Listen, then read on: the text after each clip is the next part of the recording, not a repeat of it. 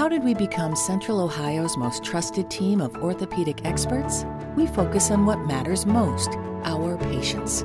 At Orthopedic One, we know we're only at our best when we're helping you get better. And every day, your commitment to overcoming pain and injury inspires and moves us. That's why we bring our best every day to earn your trust. Find a physician near you at orthopedic1.com. Hello, beautiful. I'm Amy Errett, founder of Madison Reed, a hair color company I named after my daughter. Experience gorgeous, lasting, high quality hair color made with ingredients you could feel good about, with consistent results every time. It's easy to find your perfect shade. Book a complimentary video hair color consultation with a licensed colorist on madison reed.com and get 10% off plus free shipping on your first color kit. Use code RADIO10. That's code RADIO10.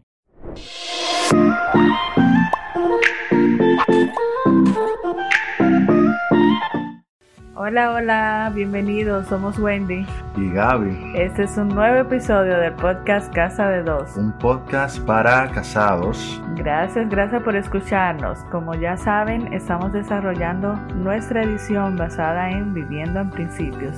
Y en el pasado episodio hablábamos sobre los principios bíblicos y cómo estos nos pueden ayudar en la vida diaria del matrimonio. Ah, claro, y entendiendo así de que se puede estar casado y al mismo tiempo vivir en principios.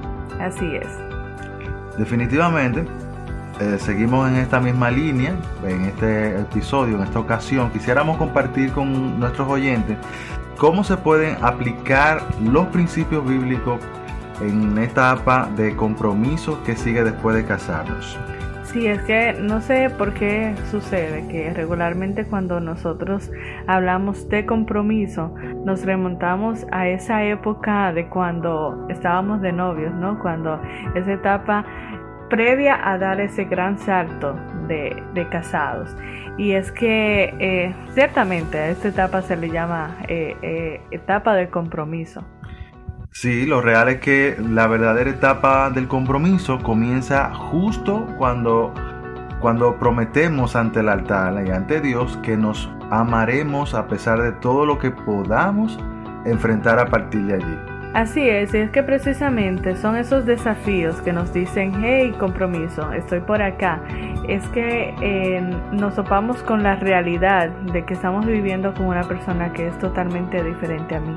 Ok, pero lo bueno es que antes de habernos prometido compromiso el uno al otro, pues le prometimos a Dios primero de que nos amaríamos hasta que la muerte nos separe. Ese es básicamente el, criterio, es justo ese pacto de amor y de fe que Dios desde ese día ha prometido respaldar. Veamos los siguientes versos en Efesios 5:25 podemos avalar esto que dice, maridos, amad a vuestras mujeres, así como Cristo amó a la iglesia y se entregó a sí mismo por ella. Fíjense que en, este texto, tanto el celo de Dios, vemos el celo de Dios por el matrimonio, que Él lo compara con la propia iglesia y llama al esposo a amar a, su esposa tal como Cristo ama a la iglesia. Esa es la medida. Siendo aún más específico sobre eh, este aspecto del matrimonio ante el compromiso, que valga, valga destacar, eh, Gaby, que vivimos en una época anticompromiso, o sea, totalmente eh, ya la misma sociedad te empuja o te impulsa a no luchar ni a sacrificar nada que te cueste.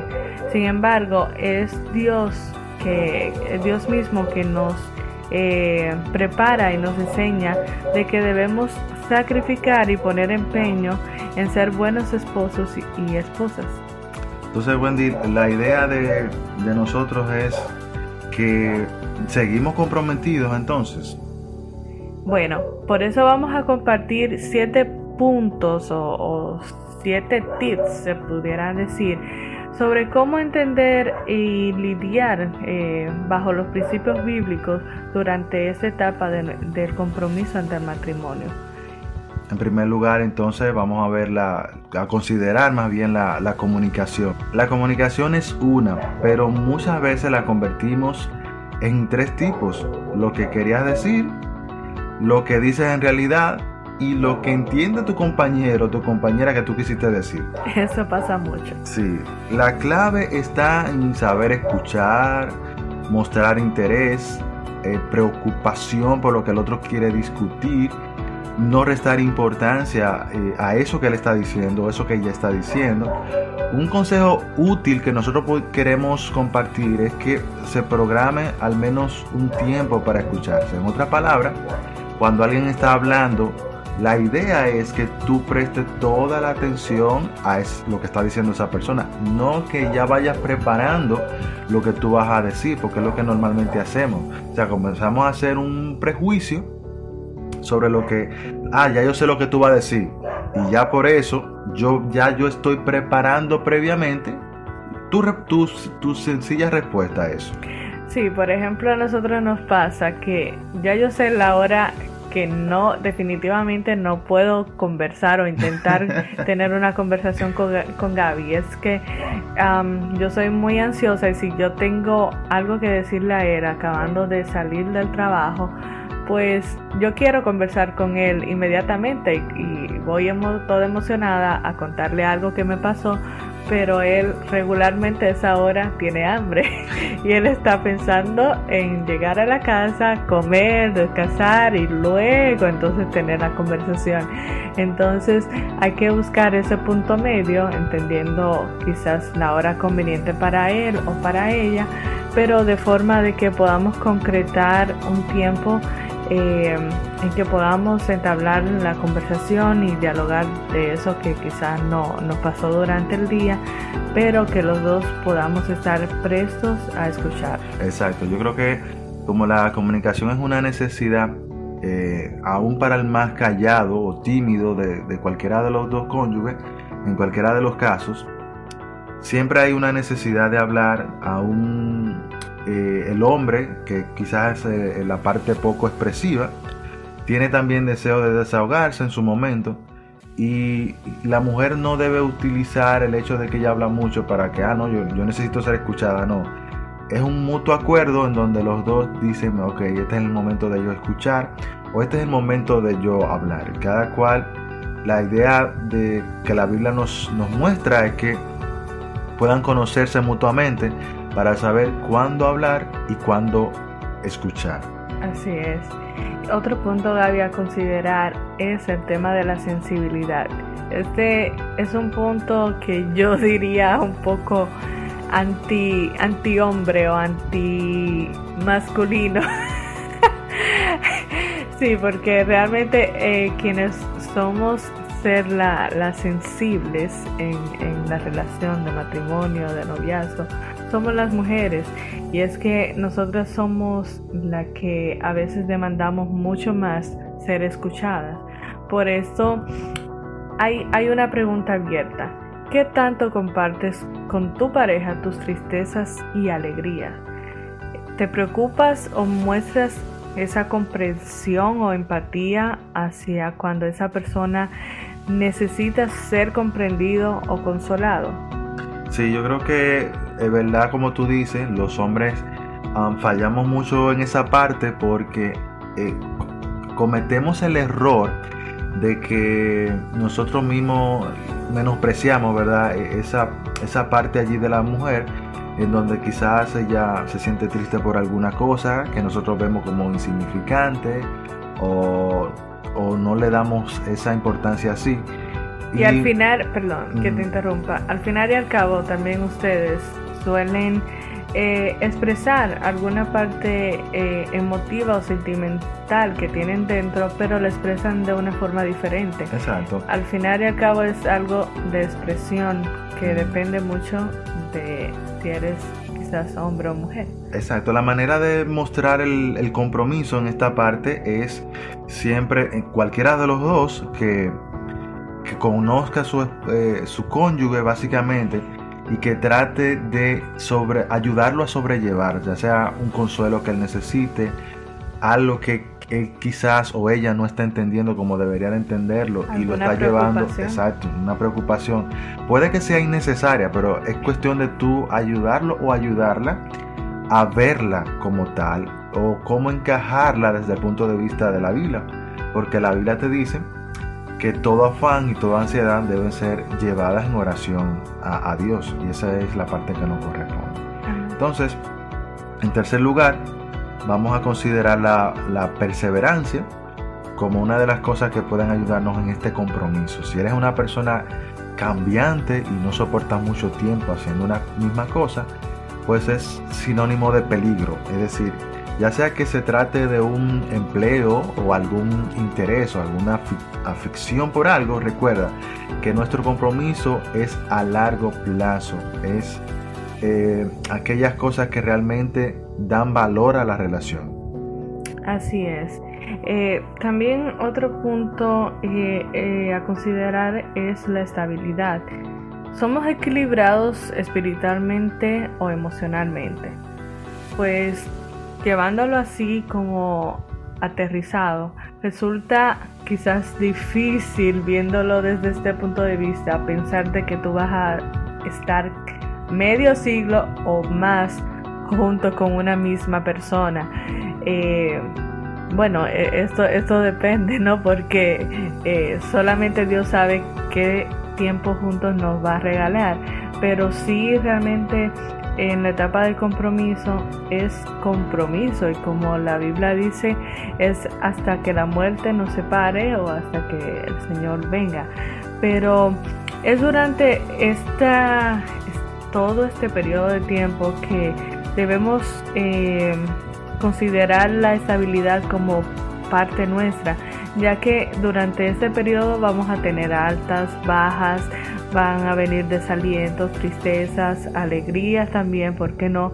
Pero eh, suelen pasar muchas cosas, incluso eh, ha pasado, no sé, por experiencia que he visto de otros, que hasta con esa persona que se suponía que creía algo, pues sucede en ese periodo de tiempo que se desvía muchas veces de la doctrina, que, se deja llevar quizás por influencias de amigos o, corrientes que no son saludables, pero es en esta etapa de que debemos considerar la estabilidad. Las emociones son claves eh, para uno tomar decisiones. Si uno está muy enojado, exaltado y se deja llevar por eso, pues sabemos las consecuencias que esto puede traer. O sea, el hombre o la mujer puede llevarse, dejarse llevar y comenzar a dar boches, a hablar mal, a alzar el tono, a no me siento bien, comienzo a hacer cosas eh, o hacer oficios para evadir cierta conversación porque me siento mal y no lo comparto con, con mi cónyuge.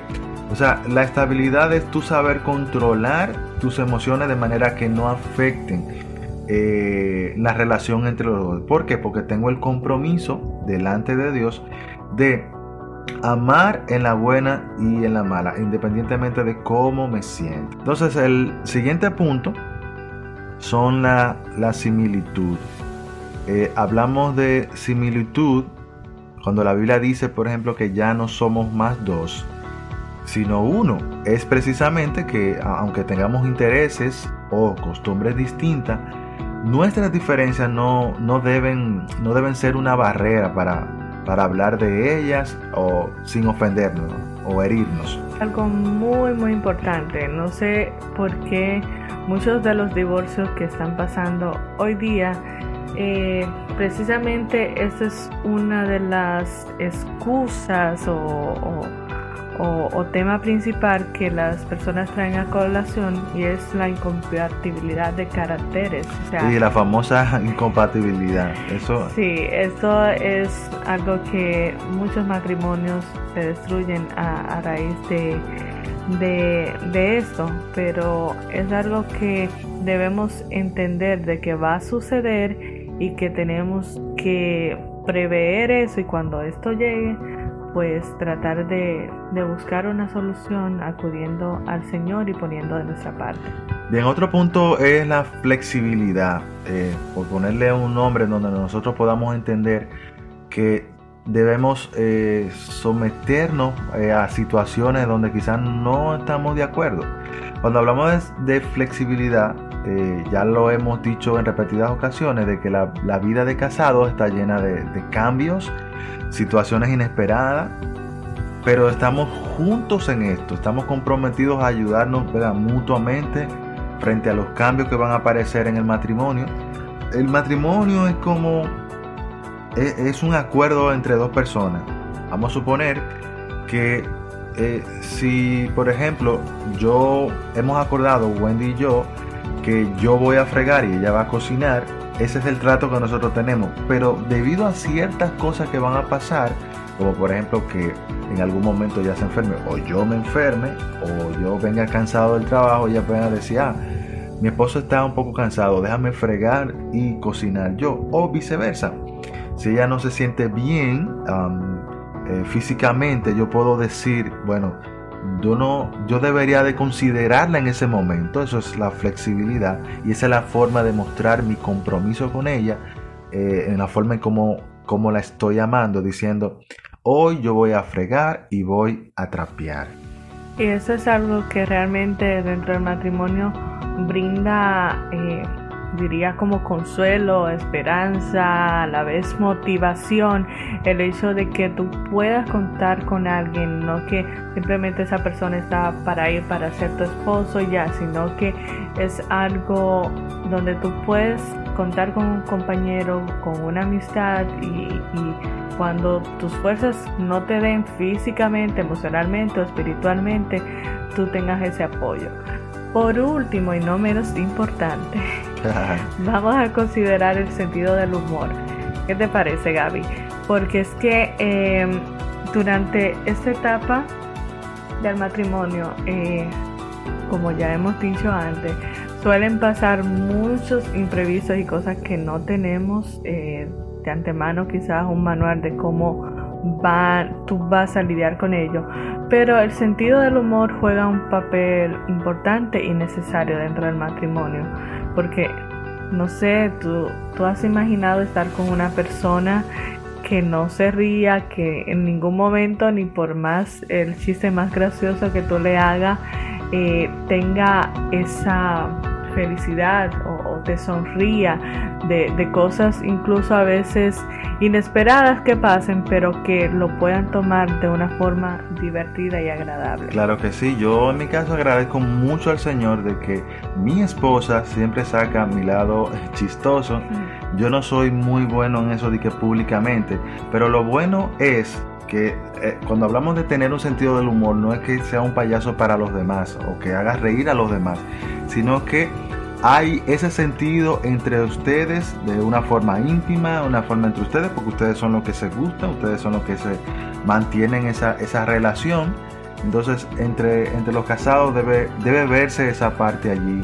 Es un, muy importante considerar cada uno de esos puntos que hemos planteado, porque ya sea que estés apenas iniciando la etapa del matrimonio o estés en medio de, eh, son cosas que regularmente debemos de pasarla y para ello contamos con la gracia, la suficiencia del Señor para ayudarnos durante esta etapa de compromiso. Así es, Wendy, seguimos realmente comprometidos, como hemos visto en este episodio, pero comprometidos delante del Señor a llevar estas cosas para mantener nuestro matrimonio a flote. Así que um, deseamos muchas bendiciones y que nos sigan por medio de las redes sociales a través de Radio Ebenecer por el podcast Casa de Dos. Un podcast para casados.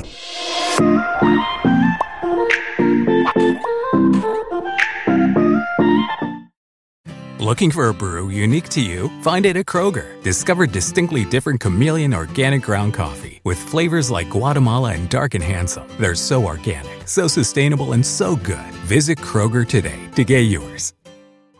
Nada es más importante que tu familia, así que ¿no se merecen lo mejor? Egglands Best te brinda un mejor sabor y nutrición. En comparación con los huevos ordinarios, Egglands Best te ofrece 10 veces más vitamina E, 25% menos de grasa saturada y 6 veces más vitamina D, junto con ese sabor delicioso y fresco de granja que a ti y a tu familia les encanta. Todos queremos lo mejor para nuestras familias, entonces, ¿por qué no los mejores huevos? Porque la manera en que tú cuidas a tu familia no tiene nada de ordinario, solo Egglands Best. Mejor sabor, mejor nutrición, mejores huevos.